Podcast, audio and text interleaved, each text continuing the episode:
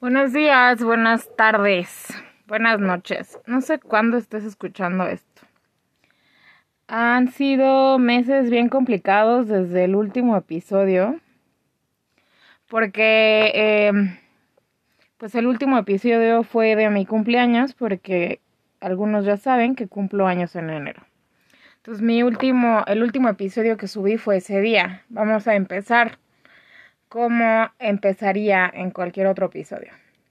Soy Gabriela Zagüita, soy mujer, soy comerciante de un mercado público, soy gestora cultural, bailé muchísimos años y tengo ansiedad generalizada. Esto nunca lo había dicho por aquí y la risa viene un poco a colación porque voy a hablar sobre los últimos meses y por qué no me había dado tiempo de subir absolutamente nada. La realidad es la siguiente y a veces creo que eh, la verdad puede ser muy cruel y que la vida no es justa. Pero ¿quién nos dijo que la vida era iba a ser justa?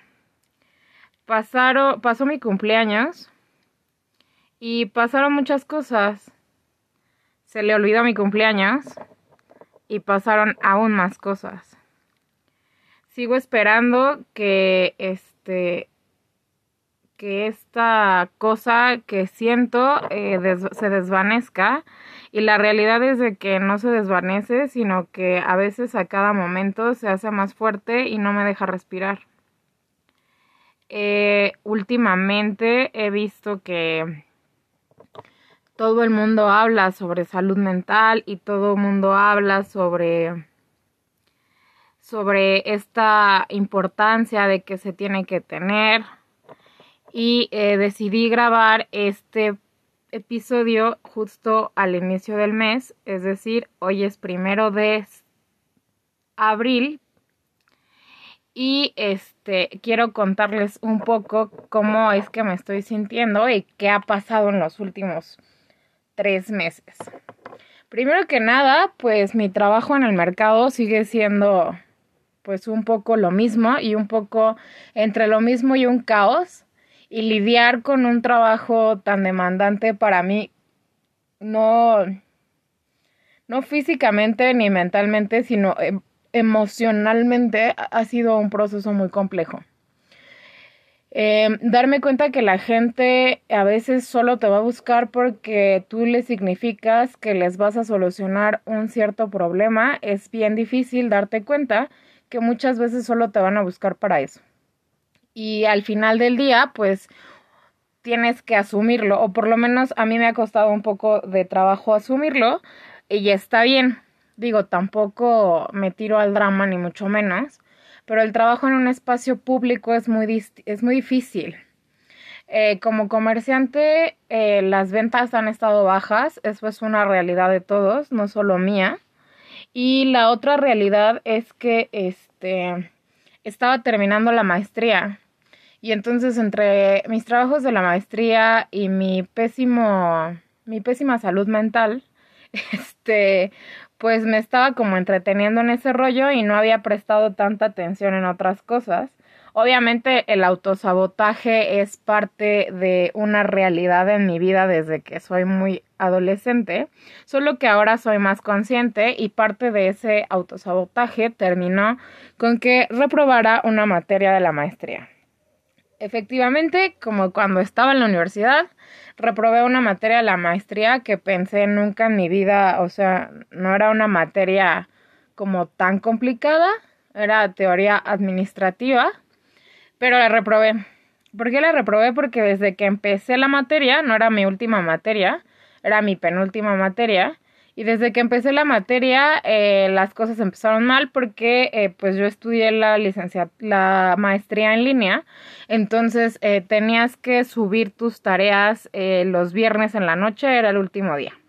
Y entonces obviamente pues todo tiene que tener como un nombre y así. Y entonces por una equivocación como de archivo subí una tarea que no era de esa materia sino de la materia anterior obviamente en cuanto me di cuenta le mandé un mensaje a la profesora y le dije que había sido como un error que si eh, por favor era posible que le pudiera mandar el archivo correcto. A lo que la profesora me contestó y me dijo que no se podía porque este pues yo ya había mandado la tarea, ¿no? En la plataforma digital. Entonces, pues desde ahí y como vi cuánto valía cada este trabajo, desde ahí dije, esto ya valió madre. Entonces, eh, obviamente terminé la materia, me fui extraordinario. Y desde que empecé el, examen me acordé de mi extraordinario en la universidad. Y dije, esto también ya valió madre. Entonces, pues ya sabía en algún punto que iba a tener que repetir la materia. Hablé con mis asesores de la carrera. Me dijeron que sí, que no había ningún problema y este me tocó un profesor que ya me había tocado en otras asignaturas, que la verdad ese no lo conozco obviamente como en persona, pero es como muy atento y entiende obviamente que al ser una eh, maestría en línea, pues todos trabajamos o todos tenemos algunas cosas que hacer y entonces entiende de manera perfecta cuando hay este tipo de errores eh, pues más que errores, como pues pequeñas equivocaciones, sobre todo en el tema bien claro de chin, no tenía por qué, este, me equivoqué o se me fue el tiempo, la hora, etcétera. Que aparte él maneja sus porcentajes mucho muy distintos a como los manejaba la maestra. Entonces me fue muy bien, repetí mi materia y ahora estoy en la disyuntiva de tomarme la foto para el título. Eh, no me gustan las fotografías. Eh, no me gustan porque nunca salgo bien en ellas. Entonces, este, que fue lo mismo, más básicamente que me pasó cuando el título de la universidad, que me tardé muchos años, años, en tomarme las fotografías y en hacer el trámite. Años que por supuesto no quiero que pasen en este momento y entonces probablemente el lunes agarre valor, me peine y vaya a alguno de estos estudios fotográficos a hacerme las fotos para el título que tengo que mandar a Puebla o probablemente me dé una escapada el fin de semana para entregar todos los documentos o obviamente esta semana no porque es vacaciones, pero la próxima tal vez para entregar todos los documentos pertinentes porque también me da un poco de cosa mandar documentos oficiales por FedEx o por DHL. Entonces, eh, pues así a esta, así estuvieron como estos meses del año. Estoy entre un sube y baja de emociones muy cabrón. Porque este se le olvidó mi cumpleaños. O sea, creo que aquí el tema principal y que vengo cargando desde enero y que no lo había dicho en voz alta es justo eso. Se le olvidó mi cumpleaños. Se le olvidó mi cumpleaños y su respuesta fue, eh, discúlpame, he tenido mucho trabajo, eh, vamos a cenar, ¿no? Y esa cena no ha llegado. ¿Por qué? Porque, o sea, efectivamente tiene mucho trabajo, pero em, eh, me encuentro como en ese punto medio en el de decir, ah, claro, y por supuesto salieron todos estos audios del podcast de Ana Zarelli, de merezco a alguien que me conteste los mensajes, merezco a alguien que tenga tiempo para mí, merezco a alguien que este que quiera caminar conmigo, ¿no? Y entonces un poco entre esos mensajes que estaban en todas las redes sociales y un poco con mi corazón roto dije, ok, necesito eh, respirar y dar un paso atrás eh, la realidad es que he intentado muchas veces con esta relación dar contacto cero. La realidad es de que no he podido hacerlo por muchas cuestiones de la vida. Y una de las principales es que, aunque me cueste mucho trabajo admitirlo, eh, lo quiero. Y me cuesta mucho trabajo soltar a una persona que quiero. Y en este caso que pues me enamoré profundamente de él y de todas y de todos sus demonios también, ¿no? Entonces eso es otro paquete completamente que nadie nos dice que sea fácil poder hacer este tipo de cosas. Y entonces, eh, desde ese día que se le olvidó mi cumpleaños, pues febrero y marzo han sido una especie de, de reconexión conmigo, de entender que tal vez, o más bien que no es mi culpa, de entender que eh, mi vida no puede girar alrededor de si me contesta un mensaje o no, que para la edad que tengo tal vez sea un poco ridículo decirlo, pero es verdad, y que tal vez necesito concentrarme en otras cosas. Otra de las cosas que también me tenía o me tiene como muy ilusionada es que salieron los resultados de una beca para Argentina. Eh, me aceptaron, pero el problema con la beca de Argentina es que la universidad no me ha mandado eh, la documentación que necesito que me mande para sacar la visa de estudiante. Entonces, mientras eso no camine, pues no hay manera de que yo pueda hacer absolutamente nada. Ya mandé correos, ya pregunté, ya hice todo lo que esté en mis manos, pero al final del día no tengo el control de ello. Entonces, eso he aprendido en estos últimos meses. Em, estar un poco rota también te lleva a preguntarte qué hiciste mal en el pasado, ¿no? Con las relaciones anteriores. ¿Qué hiciste mal? ¿Por qué se fueron? ¿Por qué te sientes tan sola? Y de repente eh, ver hacia atrás y decirle un poco a esa adolescente que justo hoy tengo un tema con los macarrones de queso, que la verdad no sé ni qué marca son, pero son azules. Tengo un tema con esos macarrones porque eh, corría el año del 2009 y fue cuando eh, obviamente no teníamos ni puta idea de lo que iba a ser una pandemia como lo que vivimos hace tres años, pero corría 2009 y empezó el tema em, de eh, la influenza HN no sé qué, ¿no? Entonces yo estaba en mi último año de prepa eh, preparando una tesina que no tenía ni pies ni cabeza, que si no hubiera sido por mi sinodal, una maestra preciosa que amo con todo mi ser, que no he podido ver porque no vivo en la Ciudad de México, que si no hubiera sido por mi, por mi sinodal, yo tal vez, por mi asesora, perdón, no fue, no fue mi sinodal, por, si no hubiera sido por mi asesora, yo tal vez, este, la hubiera pasado mucho más mal de lo que la pasé en esos años y entonces obviamente pues no podíamos salir a ningún lado, o por lo menos yo no salía a ningún lado.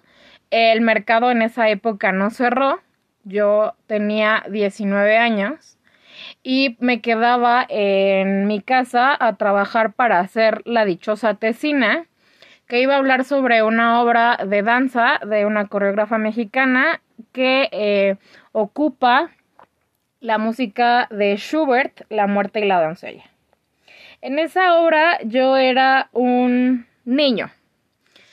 Cabe aclarar que por esos años, pues los colores fantasía se empezaron a usar, pero creo que no eran tan buenos como los de ahora, porque el peróxido y todas estas cosas hicieron que mi cabello terminara siendo un estropajo literal. Y entonces lo que hice fue cortármelo, me lo corté de honguito en esa temporada bailaba, bailamos los Beatles. Entonces me quedó perfecto y yo quería como regresar al mismo corte, pero cuando fui a cortármelo con la misma chica, la misma chica no estaba y decidí que iba a experimentar. Y me hice un moicano de mujer.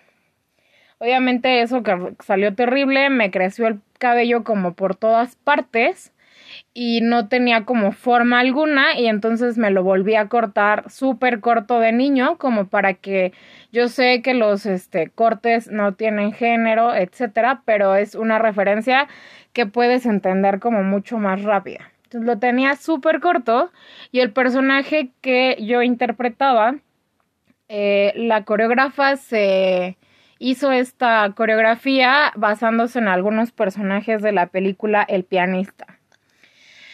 Entonces yo era el hermano justo del pianista. Este personaje que en la película en realidad casi no sale y, y este y usaba un pantalón con fajilla, una camisa blanca y pues el cabello ya lo traía corto, entonces no había como mucho que hacer.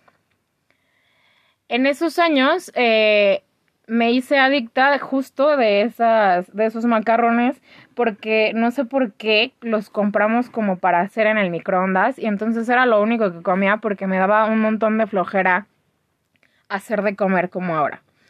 Y eh, fuimos al súper hace unas semanas y decidí comprar una caja de esos macarrones. Y hoy que estaba en mi caja lamentándome de la vida y del mundo, vi los macarrones y dije, tal vez es el momento, ¿no? Es como mi safe food, o sea, como una parte de comida emocional que me da como paz. Los hice y me acordé de ese momento cuando yo tenía 19 años y sentía que el mundo se me estaba terminando. Me acordé de ese momento cuando yo tenía 19 años y me eh, tiré en los pastos del Centro Nacional de las Artes pensando qué iba a hacer con mi vida porque no sabía qué iba a pasar en dos meses. ¿Por qué? Porque se estaba terminando un ciclo no solo de la escuela, sino de vida para mí. Y fue muy difícil aceptar que eh, hay ciclos que se tienen que terminar sí o sí. Nunca he sido buena para las despedidas. Nunca he sido buena para soltar. Siempre he sido bastante mala en realidad. Y lo sigo siendo. No me enseñaron a no amar con las entrañas. No me enseñaron a amar a medias. No me enseñaron a a muchas cosas. Pero hoy, con la edad que tengo, la edad pesa a veces un poco más. La edad a veces nos hace creer que ya no hay tiempo.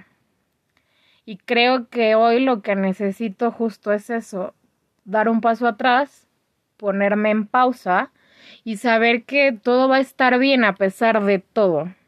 Y saberme yo, porque al final del día no necesito,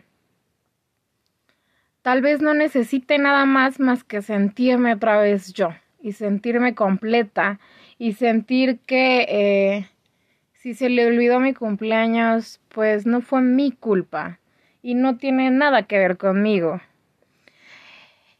Y así.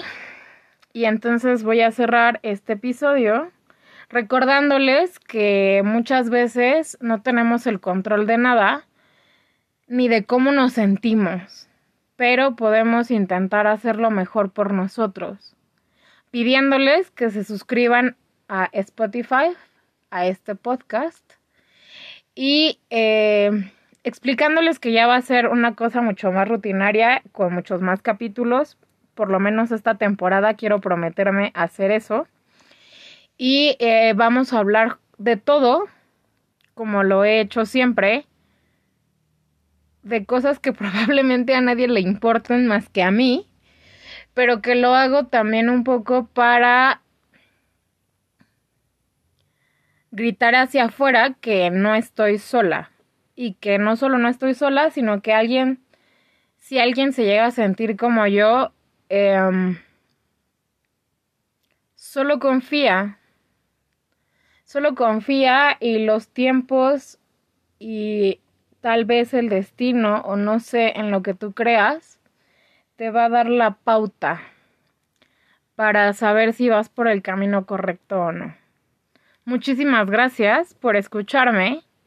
Nos vemos el próximo sábado o viernes. Estoy ahí en la disyuntiva. Y comencemos. Gracias.